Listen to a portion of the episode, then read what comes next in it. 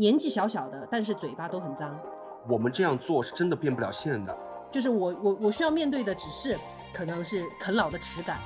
我为什么会去做美食号，并不是因为我热爱美食。可以不用憋，可以不用憋。大家好，这里是都市类人，我是好运，我是何里路。今天我们想和大家聊聊全职博主的话题。我记得我曾经看过一项报道，好像全职博主已经成为九五后越来越青睐的职业之一。那么，成为全职博主到底是一种怎么样的体验呢？这样看似自由光鲜的职业背后，是不是有我们所不知道的辛酸苦辣呢？今天呢，我们特意邀请了两位专注于做 reaction 的 UP 主。reaction 视频呢，顾名思义就是观看各类剧集、综艺和明星 MV 进行点评或者进行现场反应的一个内容。那话不多说，我们有请今天的嘉宾棒棒鸡和姨妈。Hello，来来来点欢呼声，来点欢呼声。Hello Hello，大家好，大家好。真的，因为我身边一直都有非常多这种看综艺的朋友嘛，然后他们之前一直有跟我说，就特别喜欢看。棒棒鸡的那个节目，然后今天呢有一个机会可以邀请他们来到现场，所以呢我们今天要好好来聊一下，请两位跟我们分享一下他们如何就是走上这个视频博主的这个不归路吗？可以叫做 不归路吗？是，可以可以。对对对，幕后的各种辛酸以及台前的各种欢乐的事情，然后还有一些猛料可以给我们爆的。因为好运之前就认识鸡哥，对不对？对的，我们之前在北京认识的。对对对，因为我记得当时我跟那个鸡哥认识的时候，我们两个都是就是北漂嘛，然后都是在做电影相关的工作。然后我记得后来就是你后来就是好像工作了两年就回成都了，对不对？对，因为我当时在北京是主要是做电影相关宣传和制片的工作，然后在那个时候呢，在北京工作其实压力非常大。然后后面呢，就看到成都，因为我是成都人，然后就看到成都的小伙伴有在邀请我，想回来一起自主创业。然后我觉得其实电影工作宣传方面的事情大家都懂的，没有那么多的发展空间。然后我自己也一直想做自己的东西，所以说就当时毅然决然的就想回成都自己创业了。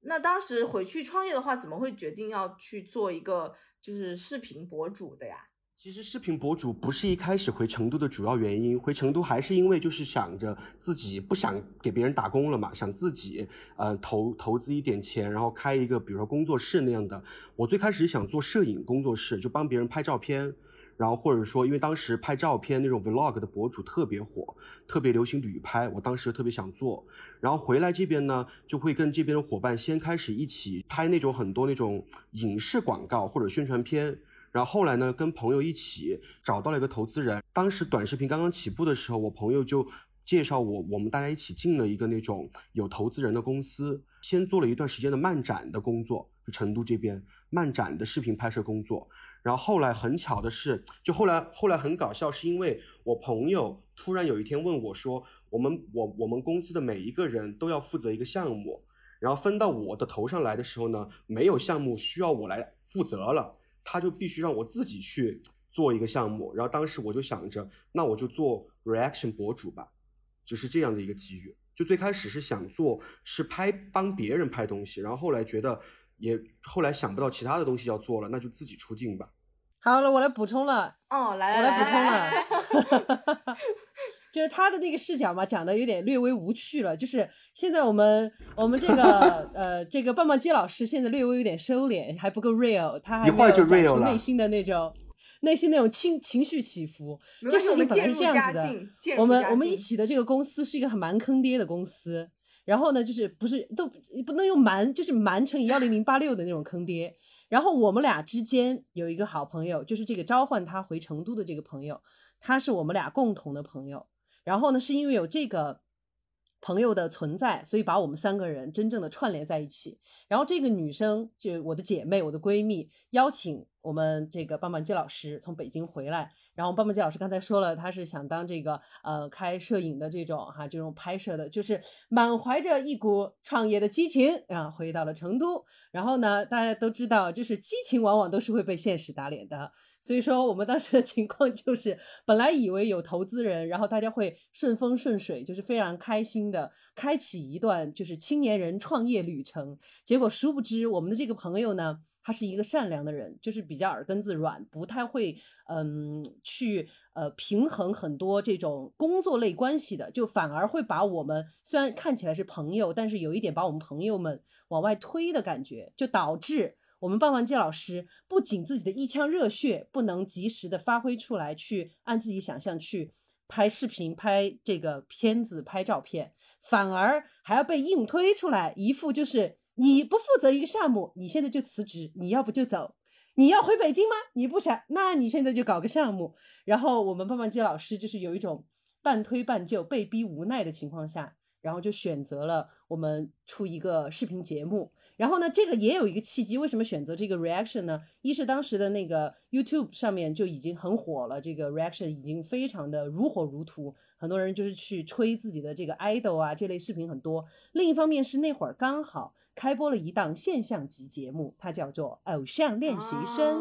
然后，《偶像练习生》在开播的时候呢，我们其实平时就喜欢看这个节目。然后有一次，我们在那个办公室就聚集着，那一天就是没有任何的拍摄任务，也不用去逛那个大夏天的那个什么漫展去拍短视频。然后我们就聚在那儿，对一群男生评头论足。然后我和我们棒棒鸡老师，还有我们的那个中间的那个好朋友。大家都开启了这个就是毒舌功力，当然就是其中比较最毒的是我，然后就是看着一群穿貂的男生，然后他们在舞台上搔首弄姿，然后我就发出了我的各种打引号的高见，然后我们当时其实玩的很开心，同时呢也看到这个形式很火，网上那个时候已经有朋友在做类似的 reaction 了，并且做的就是那个呃偶像练习生的 reaction。然后，所以说我们当时就决定说，既然要开这个项目，恰逢那个时间点，创造一零一要开始了，就是大概偶练结束好像没有结束多久吧，或者说还是在尾声的时候，然后那个时间点，我们就是需要我们这个棒棒鸡老师牵头做这样子一个项目来负责，也许是一拍即合，但其实是赶鸭子上架，就是有一种被逼无奈，但好像又不做也不知道该做什么的那种感觉。对，因为其实。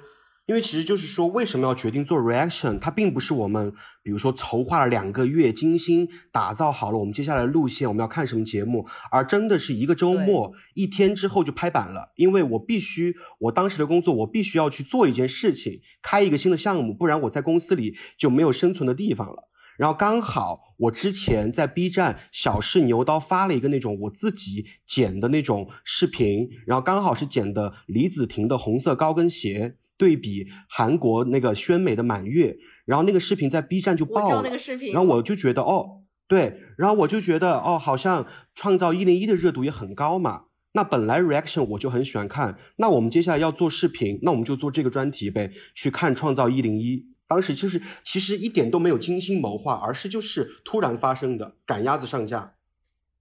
甚至还有一丝被逼无奈，甚至还有一丝怒气，你知道吧？但是也算是在对的时间遇到了对的人了，因为说实话，我本来想问你们两个是怎么样，就是比如说鸡哥是怎么样找到拍档，怎么找到姨妈，就是你们两个一下子这么合拍，但没想到姨妈就是就是都不用我来 Q 脚本啊，直接一个故事说下来了。对，一二三个问题全部回答完了，而且其实我跟姨妈，其实我跟姨妈当时在工作的时候。就是哦不，我这样说，就是我我跟姨妈其实第一次见面的时候，我们两个人就站在成都最繁华的太古里街头，因为同样喜欢娱乐，我们站在太古里街头聊了起码一个多小时嘛，对吧？第一次见面，对，而且聊的都是 K-pop，聊的都是韩语，真的是 literally，对，literally 站在那个太古里的那个石，就是对对那个喷泉那儿，就是那个曾经王思聪和那个什么他某任女友什么豆豆，对豆丹儿，对。著名景点，所以你们是在那边逛街，然后忽然遇到彼此，然后就看了一个眼神就开始聊起来了吗？也不是，其实是我们共同的朋友，我们共同的朋友觉得我我们两个应该很有共同话题，然后那个是当时我们第一次要被共同朋友都介绍认识嘛，对吧？对，然后结果就一拍即合。相见恨晚。对对对对对，就是我刚才说的那个，我我们共同的那个好友，然后他就是觉得我们肯定聊得来，然后大家三个人一起约了个饭。然后约饭的时候也聊得比较开心，然后约饭完了之后就那个就不知道怎么，反正我记得我们当时就是在聊聊少女时代，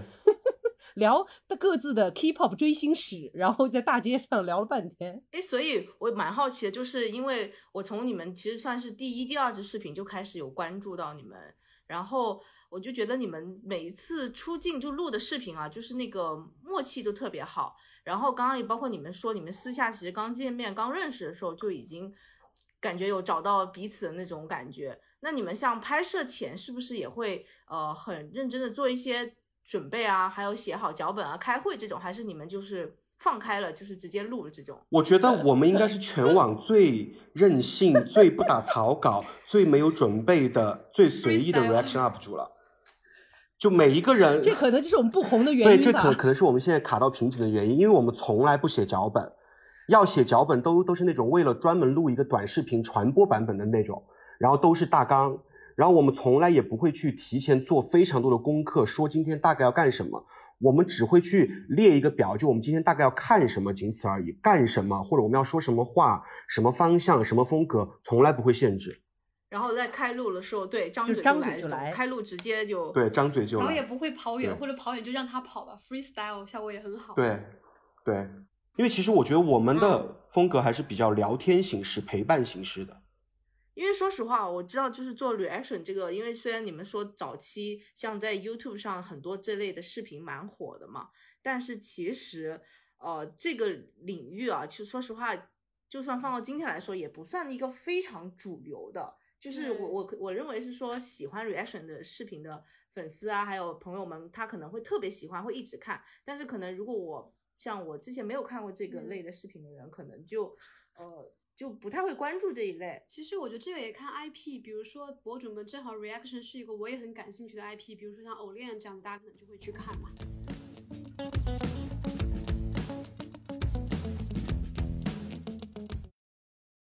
然后，那你们决定做这个之后，就是有尝试怎么样去泛化你们的这个粉丝吗？就是说扩大受众面，对，会让更多人去认识你们。说白了就是怎么样走出第一步，让粉丝知道啊，VK 棒棒鸡这个名号的。首先当然就是蹭热度，就是像刚才刚才我们的那位朋友说的，一针见血。对，就是你你你最近喜欢看什么话题，对吧？你比如大家都在看偶练，你不看偶练，你算是什么好的 reaction 吗？No，就是别人看什么你就得看什么。当然，就是这两年我们其实有点叛逆了，就是很多时候大家喜欢看的嘛，我们反而就是。我们骨子里还是就是不会因为大家真的喜欢看，然后我就昧着良心去硬着头皮喜欢。尤其在今年，就是这个嗯选秀大动荡之年啊，这个创四的矛盾和 Vicky 棒棒机之间的这个羁绊，就是只要晓得 Vicky 棒棒鸡的都知道，就是是有多大。那个等会儿我们可以细聊。但是就是总的来说，就是嗯，大家看什么综艺，或者说我们同时也喜欢的话。我们就都去蹭那个热点，就是大家都在聊的，然后我们去表达我们自己的想法，这个为主。反而有一个最大的矛盾，就是会觉得说，扩不大了，就这么点儿，大不了了呀，就很锤，对，很锤呀，特别锤，粉丝粘性极强，对对对，略微略微有一点强了，就是强到只有只有那么十几万，再也破不了，连二十万粉丝都破不了。因为我作为一个作为一个。业内人士，非非专业业内人 士，我这个要说句公道话啊，就是 VK 棒棒鸡绝对是在综艺还有这种 reaction，绝对是我可以说是头部的顶流。对，比如说有任何的这种大型的综艺节目啊，选秀节目，尤其是选秀节目，如果没有 VK 棒棒鸡没有邀请到，或者说这个节目没有被 VK 棒棒鸡点评到做 reaction，这个节目就层次不够，pass pass 好不好？因为我们也经常会收到，就是很多大家的分享，就是关注到你们最近有什么新的 reaction 啊，或者上新的内容啊，都朋友之间都会经常去分享。对我们是业内人士啊，朋友们，我们很谢谢谢谢大家，谢谢大家，谢谢业内人士，非常感谢。但我其实会觉得，反而其实我会觉得，跟业内人士越靠近，反而就是离现在的粉丝越远。哦，这个我倒是蛮同意的，说实话，嗯。对，因为其实粉丝才是大众，业内人士反而是小众，所以说我我反而更知道，我觉得我们的视频一定是业内人士看的最多的 reaction，为什么呢？因为我们真的在说自己真实的想法，我们有一句 slogan 叫不说假话，少说真话。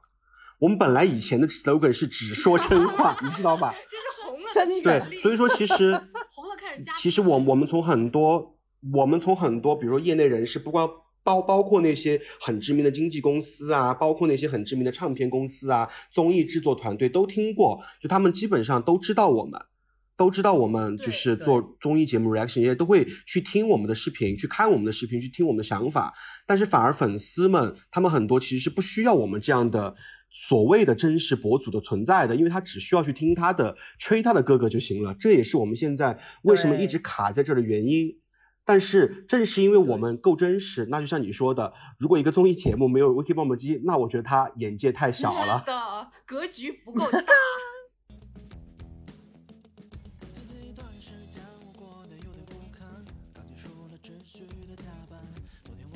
今年因为每次我联系鸡哥的时候，我就感觉你一直在路上，一直在各地出差。因为我知道上半年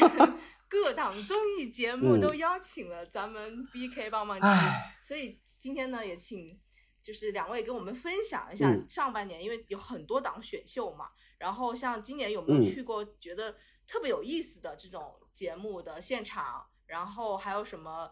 就是你懂得一些哥哥啊、姐姐、妹妹们的一些料啊，咱们可以稍微的给我们透露一点，这样子。可以，没问题。我们透露料都可以哇实名制透来来来，露，点名道姓透露这这，期要是付费，因为点名道姓透露嘛，肯定都是说好话。才有意义啊 付费！能看的内容吗？对 这是可以的，一定是就是可以的。对，就怕听完了之后就觉得，切，就这个料啊。不会，格局摆在这里，对，可以，那个我们棒棒鸡老师先来分享我们呃为歌而赞的，然后我来分享我们一个大雷，就是心心中胸中现在都有心脏病的 青三，要不然，那就是我我我们其实是从去年底吧就开始跟那个有就是抖音和浙江卫视搞了一档那种音乐新歌竞演类热歌新歌 PK 的那种音乐节目，叫为歌而战。然后是抖音的第一个综艺节目，第一个上新的综艺节目。然后我我们是从策划开始就参与过一次他们的讨论，然后后面呢就当了全季的那种百赞团嘛，就每一期有很有大概六位歌手过来竞演，然后然后听歌，然后点评，然后我们是呃主要上半年到六月份截止都在忙那个综艺，那个综艺大概一个月都要去一到两次左右。我这个战线然后在那个综艺呢，对那个战线，那个战线非常长，就是一个完整的综艺节目，一个全季的综艺节目的时长了，将近半年。明白，嗯，对然后那个节目其实我们就相当于去看，每一次去看都是像去听了一个现场演唱会的感觉嘛，对吧？就全是一些其实是有一些全都是一些有流量的、有知名度的，甚至有那种有那种地位的歌手过来演唱，但是 idol 比较少。对对，但每次还是都有，对每一次都有有这种 idol 分比量说一去就遇到了我们的女儿 The Night。哇，好羡慕。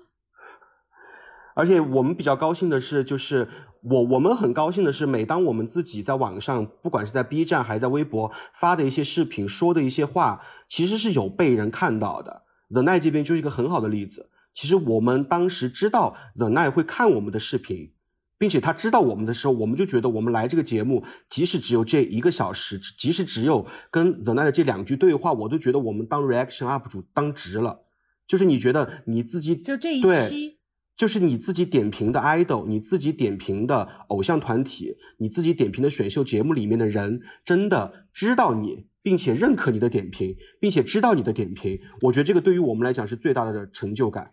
就当安琪说出来知道我们是谁的时候，我们真的很高兴。对这个真的蛮蛮难得，蛮难得的，因为相当于就是我们我们自己做的内容被自己喜欢的人看到了，关注到了。对，因为艺人平时他们也很忙碌嘛，我觉得真的只有特别特别好的内容才会脱颖而出，被他们翻牌这样子。对，而且其实你从这个你也能感受到另外一点，就是其实艺人也上网，对吧？所以说大家现在其实在网上发的所有言论，其实都有可能被艺人看到。所以我觉得每一个人都要为自己在网上说的话负责任。就是不管你现在是永远在吹捧也好，抨击也好，就是始终他都会有一个结果来找你。不管这个结果是今天来找你还是明天来找你，就现在这个网络世界是一定会有业力回返的。所以我们为什么能？一直坚持到现在，就是我们不作假，并且说真话。那我们就永远不怕，我们以后面对到任何各种各样的情况，因为我们从始至终都是真实的。我觉得为歌而赞这边就是让我们感觉到很多明星也有真实的一面，然后很多所谓的大家看到的抖音网红也都挺真实的，然后都很努力，都很努力。很很乖，对而且但是魏戈尔在里面也有非常多，呃呃那种 fake。对 fake 的明星朋友们。来了来了来了，好了好了，这个时候就要说了，刚刚前面一段呢，鸡哥非常的 三观很正啊，就是跟我们说了一些很很棒的一些很鼓舞的正能量的话，嗯然后是给等待也有一些夸赞啊，粉相信粉丝朋友们也都会高兴的。现在就来一些真实的 fake 的部分，跟我们说一点。真是 fake 的这个人啊，就是在在在为歌而战，就是已经就那几个，就大家已经非常清楚了，就是来了这个舞台，把自己的这个就是怎么讲口碑给有点儿败坏了的，就是嗯，我我这样吧，我们微妙的微妙的提问一下，就是我想知道这个是因为有可能很多层次嘛，一个人就是比如说他是专业度不够，还是说他这个人的人品有问题，或者说是因为他呃因为一届的自己现在的一个身份，然后可能在工作中非常的呃在态度上非常的不够，你们觉得配合度上对对对，你们觉得嗯是哪？我觉得更多的是我，我觉得更多的是对这个节目的态度，对我们的态度和对参与，就是对对人的态度吧。我我觉得更多是态度，还不到业务层面。哦，我觉得那这个我反而觉得有点过分了，因为如果你专业度不够，我可以原谅你，但是你人品的问题，这个其实真的是就是有点不够厚道了啊。我觉得可能就哎，人品这个人品这个话题呢，它又有一个比较悖论的点是，啊、咱哪知道一个歌手的人品呢？除非咱们是这位歌手的助理，或者是他的工作伙伴，或者是他的这个经纪人，对吧？但是我们其实可能更想表达的是有点偏那个场合、那个时间点，或者是说在嗯他演唱完毕之后的那种表达状态吧。就是我们讲的那个 fake，就是因为有一些歌手他其实。就像我们刚才讲的，就是技术可能不是我们最想去纠结的那个点，就是你唱的好坏，咱们可以在唱功的好坏这个角度去做一个所谓的评价。但是可能更多的是有一些人他，比如说我我差，但我差而不自知，或者是有的人说我差，但我想竖起我的那种防备墙，就是呃让人觉得呃我就是油盐不进，或者是我差，但是呢你随便评价我，我也不会听进你的。就是我觉得每一个人他都会面对呃质疑也好，或者是怎么样也好，会有一个属于他的那一套。表达逻辑，但是我们自从我们做了频道，包括今年去了为歌而赞之后，有一个觉得歌手或者说艺人身上一个最大的矛盾就是他在嘴上跟你说，你说意见吧，我要听，你来，你说任何的意见我都愿意聆听。但是呢，当他说完这句话，你真的在认认真真跟他去沟通的时候，他表现出来的状态是看不起你跟他说的每一句话，并且也不会真的听你给他说的每一句话。就我们想更多表达的那种，对那种表里不一的那种状态，就是那种 fake 是这样的，就是我们喜欢，呃，一来就说我唱歌就这样，你甭管我，你别管我怎么唱的，我不想听你们任何人的表达。就是有的人会一来给你竖起这样子的一个防备感，但是，嗯，他他有的人他就是表面上给你装的是我，哎，我我我很 OK 的，我很好，我很好沟通，跟我一起沟通哦。然后你跟他真的沟通吧，他满脸就写着你哪根葱啊？对，刚刚姨你凭什么来妈为评价我是的什么不小心露出了港台 腔？没有别的 意思啊，没有别的意思。抓到了线只是用，啊没没有绝对绝对没有指代的意思我这，忙，我只是绝对没有觉得有点港台腔啊。听错了，听错了。只是只是用我们这种港台腔呢，就是欧出一种对对对范儿，就很做作的感觉。明白明白，理解的、啊。，对。但是确实真的没有没有没有要港台港台影射，就是那个呃某位说港台腔的歌手，因为我们为歌而在舞台上面真正说港台腔的，不就后来的杨千嬅老师嘛？杨千嬅老师就很 real 啊就很很表里如一。对，专业度非常高。是的，是的，是的。这哎，真的对，哎，我怎么觉得越说越有点阴阳怪气？没有，我再说一遍，是真的没有。我们说的是年轻的歌手，嗯、好的啊好的。对对对，这个就是我们唯一的这个在我们的节目里，对，对，这个在我们节目里面已经有迹可循，就是看过我们每一期为歌而战复盘的视频的朋友都知道我们具体是在说谁。然后就是呃，如果是有港台腔的朋友，就是一定一定要明白，真的只是用港台腔来模仿一种我们成都话讲牙尖的一种状态，对它只是一个欧一个范儿的样子，但事实上真正出问题的人。却是那些普通话呀说特 标准，甚至有点京味儿的人啊，咱就不说是谁了，看过视，频的都懂。如果我们粉丝朋友真的很好奇那位是谁的话，可以多去深扒一下咱们棒棒鸡的每一期视频。可以去移步我们 对我觉得抠一谢谢谢谢谢谢宣传。然后其实我们今年年初还去了，其实另外两档男团的选秀节目我们都去了。然后我呢，主要说一下我们跟创造营二零二一的一些一些小沟通、小碰撞吧。就我我们当时是最开始算是比较前面的一批，就是在他们刚刚出舞台录制的时候，被邀请上岛去参与了他们观看了他们的出舞台录制，就每一个出评级哇的录制，出舞台出舞对台，来来来，不出评级出评级，对每一个选手的出亮相，我们当时都看了，每一个人都看了。听到这三个字就你懂的，就是还心还心心还是会再跳动一下。来来来，鸡哥点评一下。但我现在心一点都跳动不起来了。我们跳动不起来的主要原因，可能是因为前三天我们看了一下六幺八，对 六六幺八系列舞台，对，心碎。刚刚看完六幺八的整个表演，然后其实你让我现在回想创造营二零二一的录出舞台，就是我有什么感受？我其实觉得没什么感受，对于我来讲。就是就是一个简简，就是你觉得是一个很普通的，有一些亮点选手的一个男团选秀，我没有觉得会，就我没没有想到过今年的整个这个选秀形式会变成现在这个样子这。么的爆是吧？我本来以为今年会很平静的，也不是会爆，而而是今就是其实说实话，就创造营二零二一在我们 VK 帮忙记的心目中从来没有爆过，它只是话题多、声音响而已，他们从来没有爆过。对，但其实我们当时。我我们当时在出体验的时候，出舞台录制的时候，我们就会觉得说，其实今年是可以做得很好的，并且我们也一直的在我们之前的上岛 vlog 里面也提出了我们的期望和我我们的担忧，但是这个却在很多人的心目中都变成了我们好像一从一开始就非常讨厌创造营二零二一，然后你这样再东传一下西传一下，在在后面这么多事情的发生，我真的觉得今年这个创造营二零二一在我这边没有什么太多的印象。没有太多的好印象。（括号就是呃，因为是这样子的，就是因为粉丝他永远都是说着风就是雨对的，单面的对，就是你但凡说一点就是听起来像是反话的话，他们就会马上把它解读成另外的样子。而且我觉得特别像就是最近呃那个今天我看了一个我们 B 站非常厉害的。也是今年就是冲的特别厉害的那个陆温一九零零，他讲王思聪那个事情，他中间就提到一个很重要的观点，就是很多人喜欢，就是很多人没有办法一码归一码，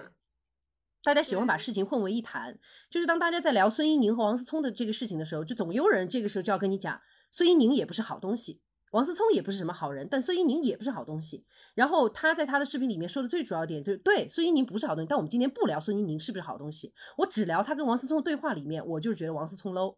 他的观点就是这个。其实对于我们很多视频，我们也一直在做这样一件事情，就是我们想的是聊舞台的时候，那就是聊这个艺人的舞台。我们发散的时候可以去讲说，听他的那些风流韵事，就可以知道他不会很尊重舞台。但是我们前面还是会就舞台论舞台，就是这个人他今天到底唱的好不好，他跳的好不好，他怎么样，然后再去衍生说说，嗯，根据他的日常生活，那好像他确实是一个并不尊重舞台的人。那回到节目当中的话，其实我们对于创四从一开始，因为我们我们真的是全网唯一的一一个 UP 主，就是青三和创世同时参与第一场录制的。就这个可能对于我们很多的老粉来说，就是会觉得哇还是很惊讶，但是有很多路人他感受不到。就是对于我们两个本来就是骨子里面很喜欢这样子的节目，也就是本来就是这样子的这种节目的受众，同时现在又因为做了这样子的视频，更有一些嗯怎么讲新的视角的人来说，能够很荣幸的参加两档这个样子节目的第一次录制，我们两个是觉得非常幸运的。而且真的就是神奇的，就是作为这种真人出镜的 UP 里面，我们真的是唯一的一个。其他当然像什么搜狐啊，或者是什么那种大的频道，他们会派他们下面的员工，就是来两头跑、啊，他们是媒体，但我们是真对，就是大媒体，我们是真的就是带着媒体的这个身份，但实际上是亲身经历的。我们当时去两边对比了之后，我们会觉得说，第一是今年的选秀不会有特别大的水花，两个加起来都不会有一个偶练或者一个创造一创造一零一水花那么大。第二就是我们甚至觉得创四因为它的噱头非常的亮，就是它的嗯这个中日选手的这个噱头很大，嗯我们就会觉得说。一定是会更容易吸引人去看创四，而不是去看青三。但是为什么我们一步一步到最后，我们和青三绑得特别死？就是我本人，因为青三后来出的这些意外，就是我真的是真实落泪，就是甚至直播间跟就朋友们聊到的时候，我就说着说着就哽咽了。就是那个等会儿也可以，如果有时间 再给大家展开。但是就是为什么会一步一步这样？就是一是让我会觉得说。民众的那种，就是大众的那种粗暴以及混为一谈，其实是让我们很无奈的。就是他们也在在批评我们的时候，所谓的批评我们的时候，是在把我们和创四也越推越远。本来我就对创四有很多的处理，就觉得不够满意了。但是有一些人他会粗暴的理解为你是对选手的不满意，然后他会觉得你逻辑不自洽，然后说说出一通我也觉得他逻辑不自洽的理由来反对我。那么在这个过程当中，矛盾它就产生了。我在创四里面，我找不到更多的亮点去支撑我喜欢这个节目，哪怕是我喜欢个别选手，也没有办法通过这个节目让我看到选手身上更多的闪光点。所以我们就和创四就越离越远。但青三不一样，青三是本来一开始根本不看好，并且还觉得人又多，事儿又杂，还比较倒霉。结果你发现节目组，因为我们两个有一个，尤其是我本人。就是我看一个综艺的话，我会非常喜欢去看节目组，就是我会非常容易带入节目组思维，就是不是说我一定要去越俎代庖当一个真的编导，我可不想当编导，多累啊，每天那么辛苦。但是我会带入那样子一个编导思维，就是我能分明感受出来两个节目对于选手的两种态度，就是哪一边是真正的在爱选手，以及是为了让这些选手更多的被大众记住而做出努力。哪一边只是为了收割流量，就是高下立判。我我会觉得说，就是我我我并不崇尚一定要去讲道德的高尚。我也经常跟我们的粉丝聊，就是如果你想喜欢一个人，你天天张嘴闭嘴就这个人的人品的话，那我建议你去喜欢道德本身。只有道德本身，它才是无瑕的，就是光洁无瑕、神圣的。你但凡要喜欢一个凡人。那凡人他身上就是有很多的问题，就是有很多你可能作为年龄低一点，你不进社会，你不被社会毒打，你就理解不了那个人性的复杂。所以当回到节目当中的时候，我我反而有的时候又有那种精神洁癖，就是我会更注意说，谁会在这么困难的揭露人性的真人秀里面，去努力的为大家维持、营造、打造、呵护，把选手真正的推到观众面前。但是这种思维呢，就是被很多的我们的 haters 就会粗暴的说，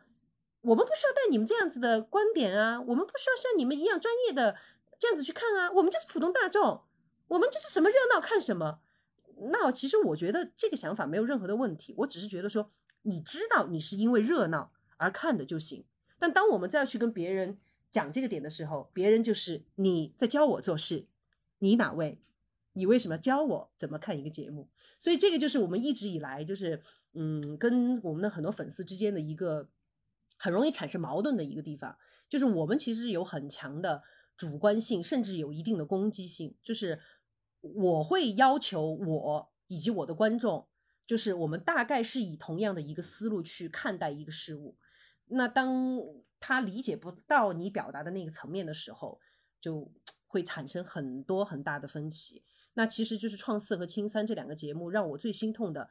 嗯，不是选手的好坏，也不是选手的八卦。其实我觉得两边的选手各有千秋，各有优势。我真正去在意和看的就是节目组怎么去营造和在运营或者说在制作节目。但是我就是觉得创四那边做的实在是太糟糕了，就让我完全没有办法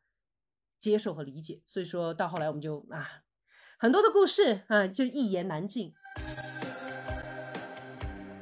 之前就深入到两个节目的那个前期嘛，会知道更多的一些呃，就是故事吧，所以你们可能也表现出来自己的一些观点啊什么的。那我们也知道，其实对一些追星的朋友们来说呢嘛，就是呃喜欢自己的哥哥，爱护自己的哥哥，这个也很正常。但是可能会有一些呃没有那么理智，因为他没有办法知道事情的全面的一些偏激的想法，对偏激的想法，所以就是很想知道你们其实一些视频啊，是不是有的时候也会被粉丝怼过啊，或者类似于包括说像弹幕啊或评论，有没有一些就是你们其实是很反感的，或者是不太喜欢看到这类的内容的？那个时候你们的心态是会是是什么样的一个状态？是怎么调整？就是不爱我就走开，还是周杰伦那首歌叫啥来着？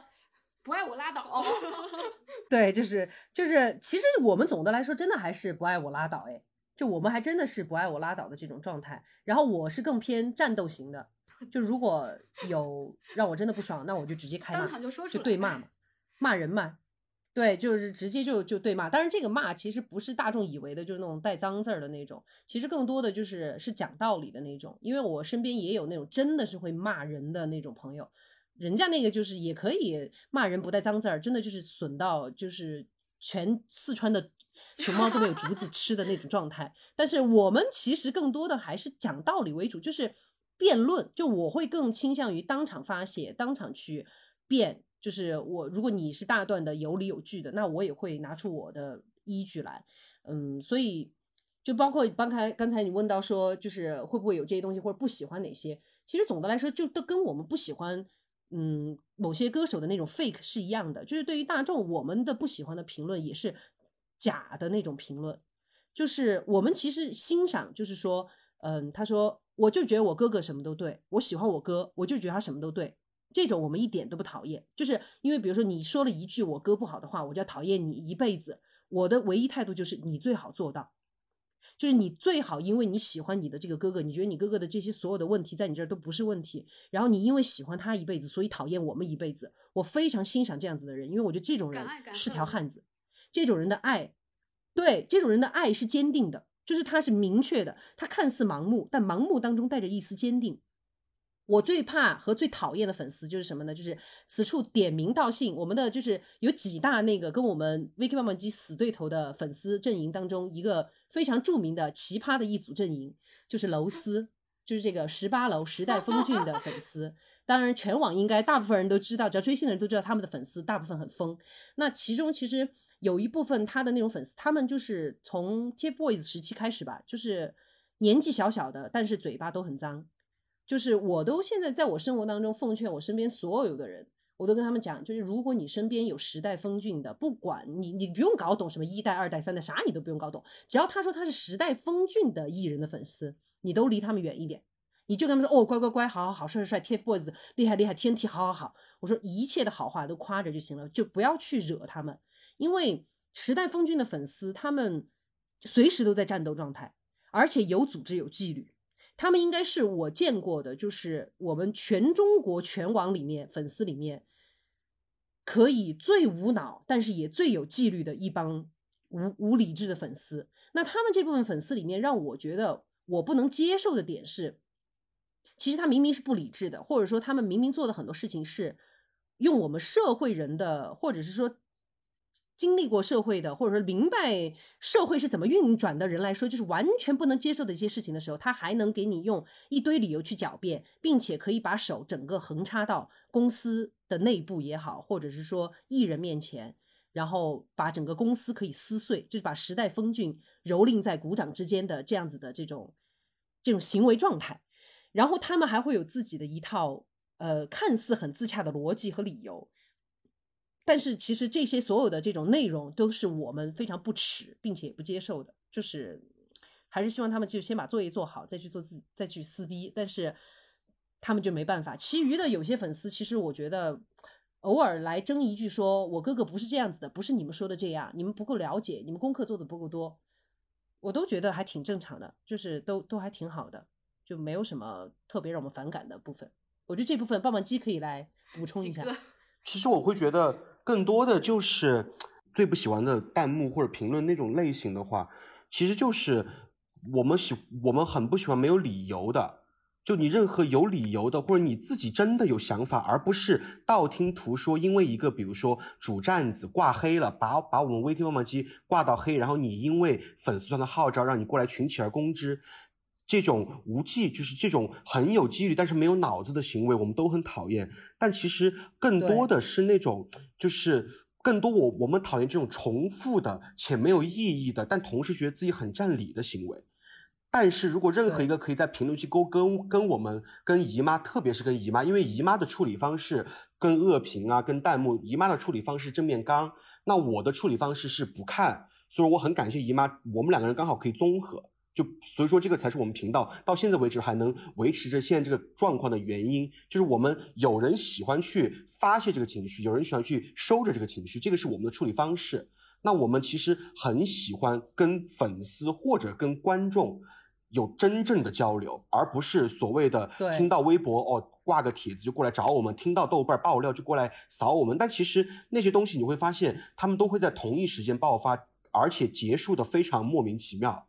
然后而且也很没有意义。然后并且他们自己可能今天说完，明天就忘了。那对于这个样子的东西，我不喜欢他，或者说我给他正视，我我很讨厌，我为他生气，才是给他们脸了。所以，我我现在更多的处理方式是，我没有不喜欢的东西，我觉得你能来我这儿留个言都可以，反正因为我不会记得你，你明天也不会记得我。我我觉得任何一个在这个网络时代，特别是露脸，特别是真人，特别是跟娱乐圈挂钩的视频博主，现在都是这种心情。但凡非常在意自己有没有被恶评、有没有被攻击的视频博主，是撑不过两年的，真的。明白。因为能撑到现在的都是已经经过了那种大风大浪的。我说实话，特别是 B 站现在这一群娱乐区的 UP 主，我觉得大家现在对于恶评都已经，恶评是我的武器，而不是攻击我的东西了。二恶评是我去在吸引更多人来看我的东西了，而不是攻击得到我的东西了。我我我觉得只有这样的心态，反而是反而是我的热点事件，我可以通过撕逼，说不定被人关注到。不然这个样子的，如果。真的非常在意每一个热评哦，非常在意每一个恶评，在现在国内的网络环境是很难坚持下去的，真的。不抑郁症都是最大的幸真的，为什么非常多自媒体其实后面都会说大家很多很心情不好啊，有抑郁症嘛，或者有情绪问题，就是把恶评看得太重了，或者说把好评看得太重了。说实话。对对，把网友的话对，把网友太当回事儿了。对。结果他们下次面对面见到你的吧，你见到你的时候吧，他会说：“我看过你很多视频呢。”好喜欢你哦。结果他在网上骂了你一个月，根本没关注你。所以我感觉，我感觉你们两位现在是在我在乱世中就是一身轻的飘过那种。不至于，不至于，不不至于，因为我我看到你那个问题，就是说我们恰饭这个问题嘛，就我们的变现。这个就是我们说不至于不至于的原因，因为我们这样做是真的变不了线的。对，因为做 VK 棒棒鸡是真的变不了线的。就是重头来了，因为我知道那个鸡哥一开始他跟我说他想要做这个呃视频的时候，我知道你其实当时是说你想要全职去做这个东西的，然后对，相当于就是 all in 了嘛。然后我没有一个主业，然后然后我不知道像姨妈现在是也是。就是说白了，就是一个自由职业者嘛，全职 UP 主嘛，还是说是？对呀，就是全职 UP 主。对，因为其实现在你要要来说的话，真正就是更全职的反而是我。怎么回事？因 为因为。因为我，因为我当然我们俩开始是因为我们两个就像最开始讲的，我们两个都同时在那个之前的那个公司嘛，就是被迫无奈有点赶鸭子上架的，有了这样子一个项目。后来是因为我们同时辞职，然后同时辞职之后，我们就开始以啃老的方式，就是很多时候我们的 有些粉丝真的觉得我们在开玩笑，因为没见过我们这么坦坦然的在啃老的人，好像就是觉得我们好像丝毫没有羞愧。其实不是我们不羞愧，而是因为我们其实已经消化了这件事情。就是我，我中间有好几次就是犯焦虑的时候，就每一年的年末或者是选秀断了的时候，我们棒棒鸡老师就会率先进入焦虑期，马上就焦虑，就是那种怎么办？我们又又又开始了，就又没有事儿干了，我们是不是又怎么怎么样？然后我就会，我就是破罐子破摔型的那种人，我其实本质本质上是懒癌患者，就我就问他，我就说，那如果我们现在不搞这个东西，我们先去找工作，找什么工作？想找什么工作？能找什么工作，愿不愿意做？答案都是不想、不愿、没有，然后就说那就好吧，做眼前这个吧。可能我们这三年就是有有好几次，就是我们根本不是什么积极正能量，就是在那说看明天的太阳，看我们一定可以，我们一定怎么怎么样。我从来不给我们的频道，就是在我的维度上设目标，就是我们棒棒鸡老师是非常愿意设目标的人，就是他会或多或少会告诉自己说，我们今年争取突破多少万，争取有多少万的粉丝。在我的内心深处，我从来不觉得那个数字有意义，或者是说我许了这个愿就能实现。当然，我这个想法也不对啊，就是也很丧。但是是另一个极端，就是我会觉得说，就是我觉得眼前这个事情做的挺开心的，挺有意思的。虽然啃老很丢脸，但是我不啃老，我会让我自己很痛苦。所以我选择了打引号啃老的方式来做现在这件事情，因为我每天都在看我喜欢看的综艺。我可以去，我喜欢他，我可以夸他；我不喜欢他，我可以骂他。甚至经过我们两年的努力，一个综艺的录制，还有我们也参与到了综艺的这种策划，就是我们很早很早之前，其实真的心里面想要去做的这件事情，虽然它实现的很慢，而且骨子里有一个更重要的问题是我们真的很难变现。就整个娱乐区现在就是我们选择这条路，就是基本上不可能变现的一条路。但是现在我觉得就是有一种好像有一个状态在这吊着的感觉吧，就是。更重要的还是会让我觉得点评、参与、讨论这些事情，比让我去面对那个所谓的啃老的耻感，我去嗯勇敢的什么去做我前几年做过的那些当一个打工人，我觉得要快乐的多。就是我我我需要面对的只是可能是啃老的耻感，但是其余的时候我都是快乐的。但如果我现在去找一个工作的话，我可能要面对的是痛苦的。日复一日的，就是干活的这种负面情绪，然后想看的电视剧、想看的综艺也没有办法去看，然后身边可能也找不到人一起去抒发这样子的，就是自己真实的那些想法。所以说，就是我我就我就我就平衡了。所以对于就是我们我们我们节目，就是或者说我们频道，比如说这种变现啊，或者说未来的这种，还有现在就一路走来的这些所有的东西，我可能都是有一种躺平。我我三年前就开始躺平了吧？可能躺躺平躺平这个潮流在我这儿就是可能来的比较早。我就这种躺平派，我就是觉得说，能拖一时算一时，能做一时算一时，这样子的想法。所以说就是对，因为我其实刚刚你有提到，就是在娱乐垂类这个视频其实是比较难接到广告的嘛。然后你们又是同时是娱乐这个大区里面的 reaction，其实又是更加。去难变现的一个对相对来说，嗯，对锤的一个。但我其实，但我其实觉得那个东西其实还是需要加一个前缀，就是我们不属于讨巧型的 reaction up 主，所以说恰饭对我们来讲更加难。其实，在今年整个大环境来讲，对于 reaction 对娱乐区，其实变现是比真的比一八年我们最开始做的时候已经是好非常多的了。其实整个大环境是在往前走的，并且商业路线，大家其实可以看到别人的视频或者别人做的比较大的账号，其实是有越来越多的变现的渠道了，一定是比我们最开始一八年做的时候好很多了。就这个行业，就是这个娱乐区这边，其实是在变的，只是说还是没有到，比如说像生活区啊，像美妆区那么的真的有赚头。我觉得只是它比以前好很多，但还是没有那么的夸张。那你们有没有看到，就是比如说啊，跟你们同一个品类的 UP 主接到了某一些广告，或者你们会好奇说，这个广告、这个品牌、这种活动这么适合我们，为什么你们没有来找我们？这个时候要不要跟金主爸爸喊话一下，或者觉得你们希望接到什么样的广告？其实我会觉得，比如说你刚刚说，就是我觉得我们。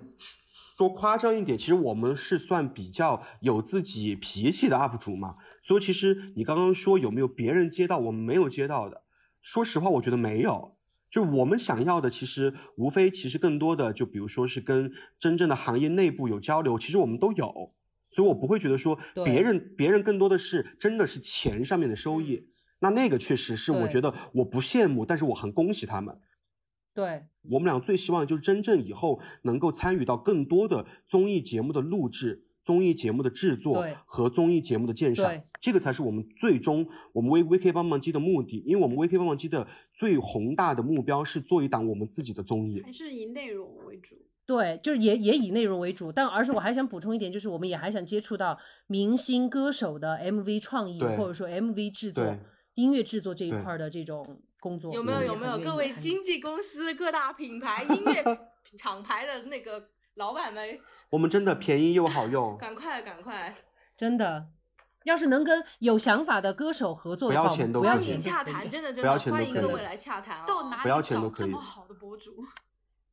因为其实我们其实真的看了非常多各种各样类型的，不管是音乐也好，还是节目也好，我们都觉得就是我们粉丝也会问我们啊，或者 haters 也会说，那你行你上啊。那我这个时候就希望金主爸爸能给一个我们行我们上的机会，让我们自己来骂骂我们自己嘛。就是我也很想，就是我也很想，我拍一个什么 MV，我自己说，哎呀，我拍的可真烂对，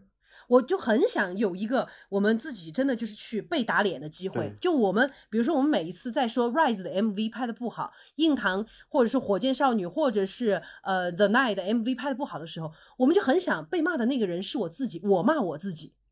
给个机会嘛，我可以，我敢，我可以自扇耳光。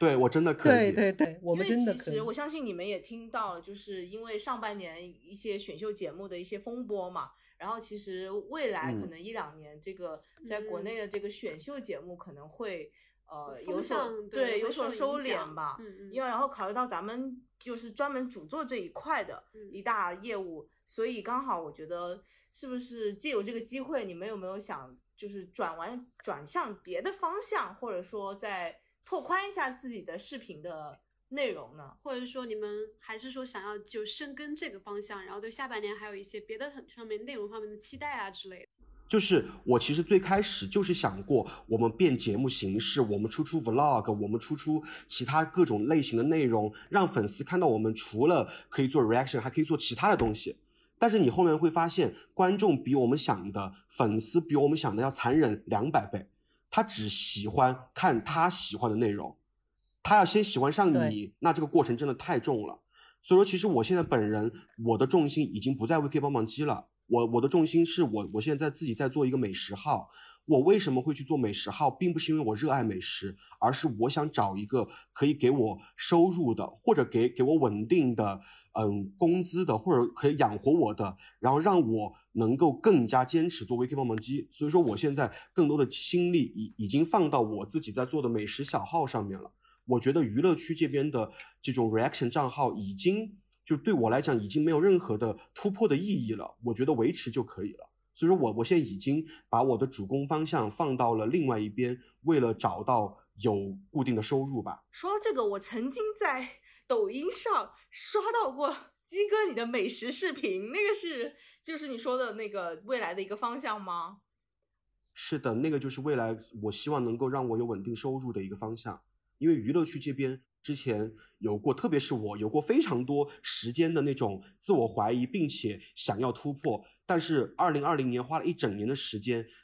有一些小突破，但那个突破对于三十岁的我来讲，我觉得不够。那我必须，我又想继续做，那我必须要找其他的方式让我可以生存了。那在这里要不要跟大家透露一下你的新的小号，还是说要先做一下预埋，之后再公布？不用，我的小号就是 棒棒鸡丝袜，没有什么需要隐藏的。欢迎大家关注啊！欢迎大家关注，抖音、B 站都有。那姨妈呢？因为刚刚鸡哥也说了，其实她的一些想法和一些未来的规划嘛。那姨妈这边自己有一些还是想主力的躺平去做我爱的综艺 reaction 重心啊或者规划。因为因为因为我就我这边的话呢，一方面是我骨子里就是个躺平派，就是该出家的那种人，所以说呢，就是无欲无求本人。所以呢，我总的来说就是因为我懒，我也不愿意去花，就我会觉得我的精力，就是我虽然是一个喜欢三心二意的人，比如说现在跟你们在聊天，我同时也在练字。哇天哪！就是因为因为很，我步觉得手里我不干个事儿，我无聊，我难受，要不然我就要在这儿画画涂鸦。但是我另一方面，我又不是喜欢真正的把精力就是分来比如说我不是那种特别拼的，就是我今天可以跟棒棒鸡弄完了之后，然后在没人帮助的情况下，就是我我没有朋友跟我陪伴着也好，或帮我剪片子情况下也好，然后让我去出那种我的生活视频，或者说美妆视频，或者是我的，就我平时还喜欢做那种拼贴啊，有点手账的那种感觉的东西。然后我想着我剪完 VK 棒棒鸡的视频，我还要去剪那种视频，哪怕那个视频是我很快乐的，也不需要怎么剪的东西，我都不愿意去剪它。就是我不愿意做这件事情，所以说我骨子里面就是一个不太真正愿意在一段时间内去拼尽那种就是分散精力的方式去做事情的人，所以我会更依赖就是有棒棒鸡。那现在比如说棒棒鸡本人选择了去呃分一部分的精力到棒棒鸡 Swipe，那他分剩下的那一部分的东西，我维持 VK 棒棒鸡现有状态的东西就是在我身上。一是我也不愿意去分精力说，那你走我也走，然后我就去搞其他的，嗯，就是没有没有这样子的想法。第二呢，就是我也觉得说，正好他现在分了一部分精力已经出去了，那就我就再多承担一部分所谓的精力，在维持 VK 棒棒鸡的这个频道上。所以我其实你要说有有什么其他的打算和想法，那可能最近的新的打算，想不躺平的打算就是。看播客能不能顺利搞起来嘛？因为我本人是学播音主持的，所以说就是其实做播客或者说做这样子一个类似于电台聊天的这样子东西，而且我本人真的很喜欢聊天，就很喜欢就直播。现在基本上就我一个人独独嗨全场，就是我们棒棒鸡老师恨不得就是开播了，嗨，大家好，然后就走了，真的。然后结束的时候，好的，大家拜拜。我每一次跟姨妈直播，我都觉得非常的放松，因为我知道姨妈不是，就是我我知道姨妈是真的喜欢交流。所以我不会有那种全是他一个人来 hold 住全场那种愧疚感，我反而会觉得就是他真的帮我放松了很多东西，就可以让我我为什么现在能够全身心的，我其实现在已经是百分之九十的心力投入在了我的这个新的频道上，因为我因为剩下百分之我只用投入百分之十在微坑凤凰机，就是因为姨妈这边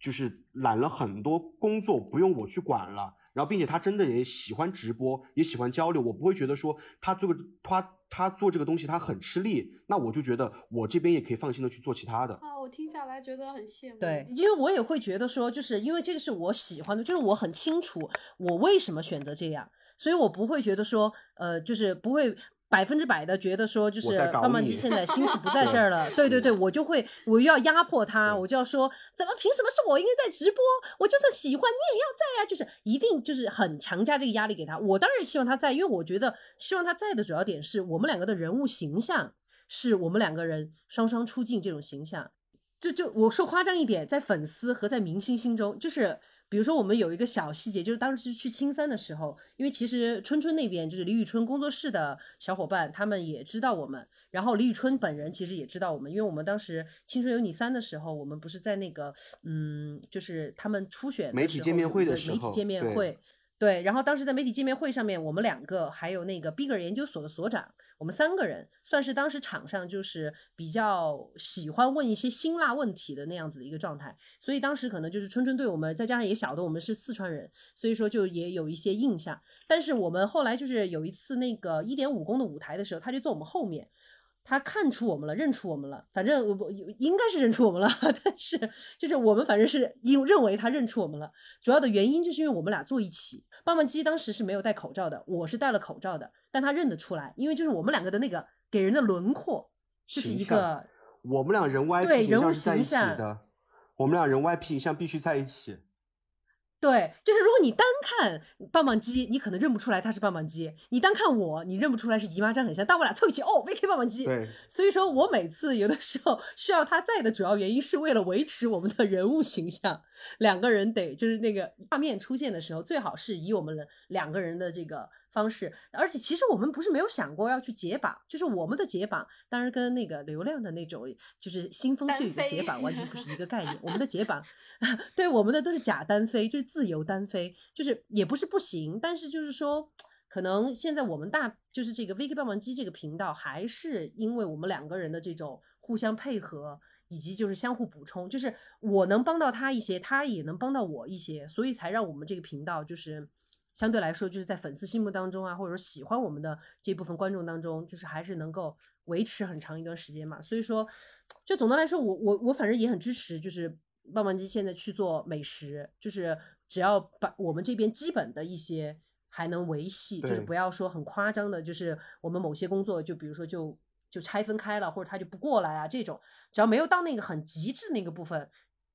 其实能够我能够承受的，或者说能够分担的，就去多的分担，我觉得就是也也很好。所以对于我本人来说，就是包括最早的时候，嗯，我之前是当老师，后来我们两个一起因为这个就是节目的原因嘛，就一步一步到现在。就是我其实是觉得，如果现在我动心思要去真的去找另外的工作的话，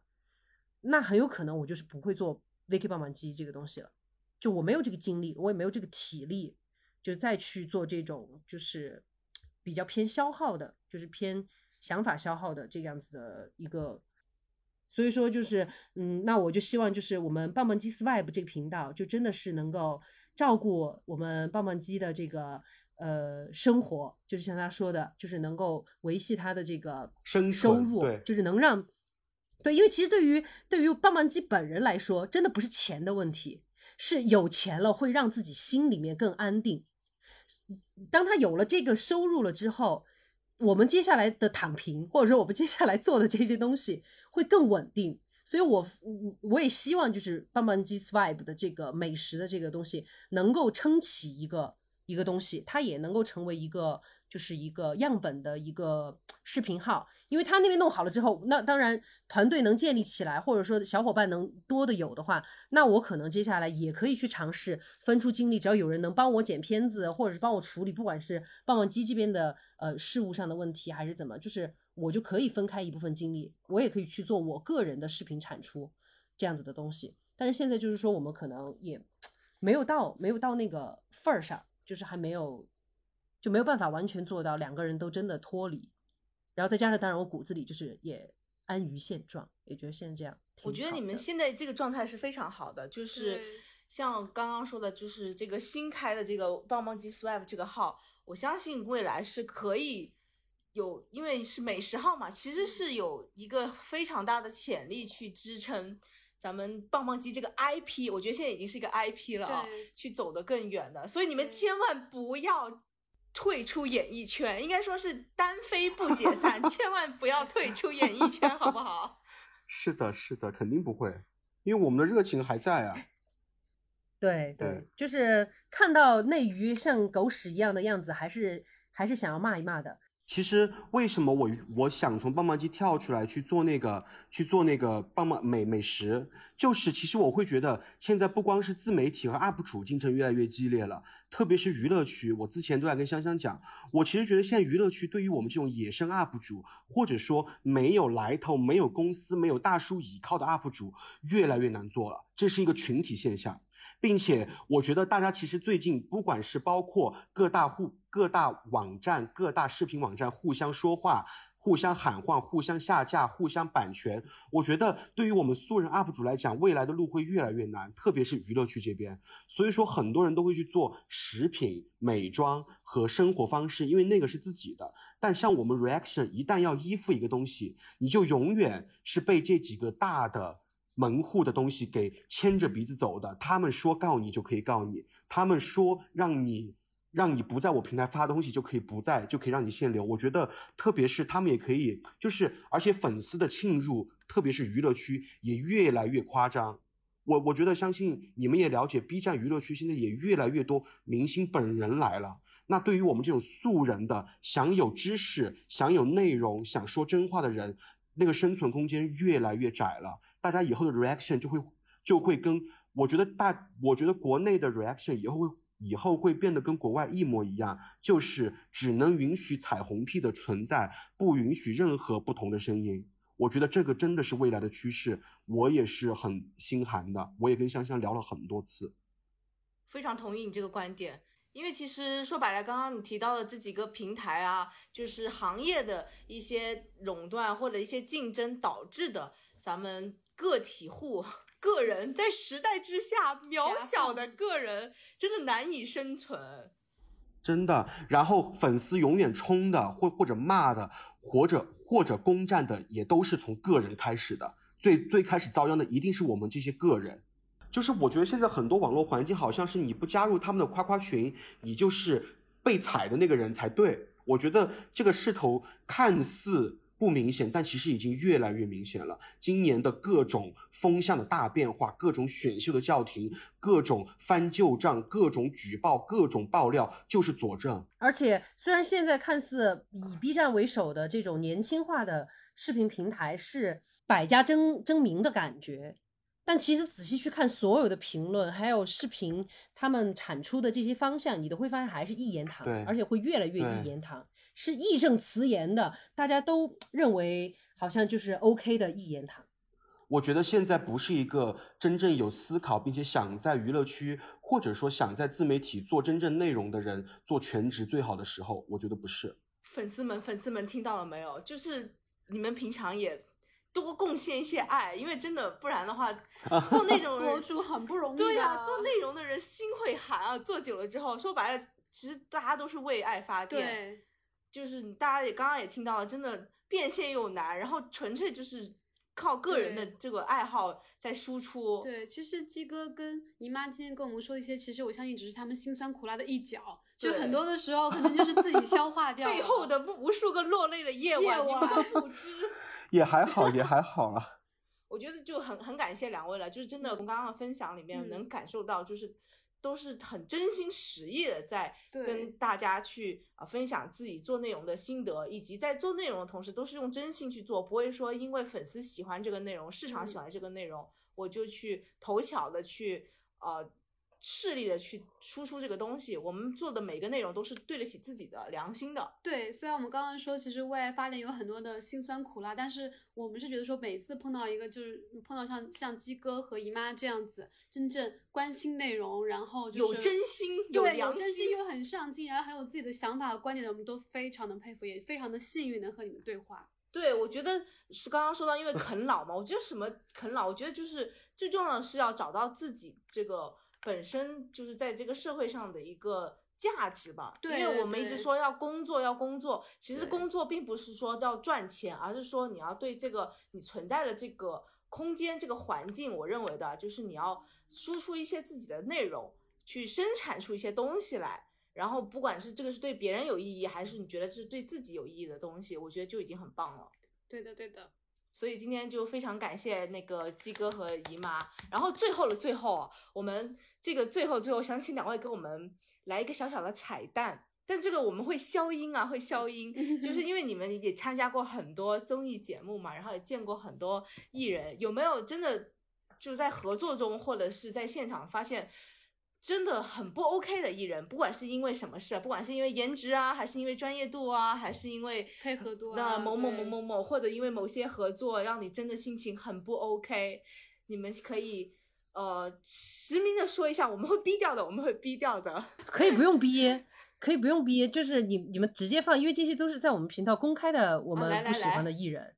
就是就是为歌而战。就刚才我们一直在说那个看了我们节目都知道的嘛，就是张张律晨不是张张碧晨和于文于文文文呀。一于于物文文，然后还有一个我们一直就是从先还有一些欣赏，最近就是直接直线滑下滑，然后对这个人彻底无语的吴亦凡先生，然后就是如果对，如果你们怕你们被冲呢，你们可以把他逼掉，是真的。但是就保出于保护我们，完全不用，因为我们的粉丝全部都知道，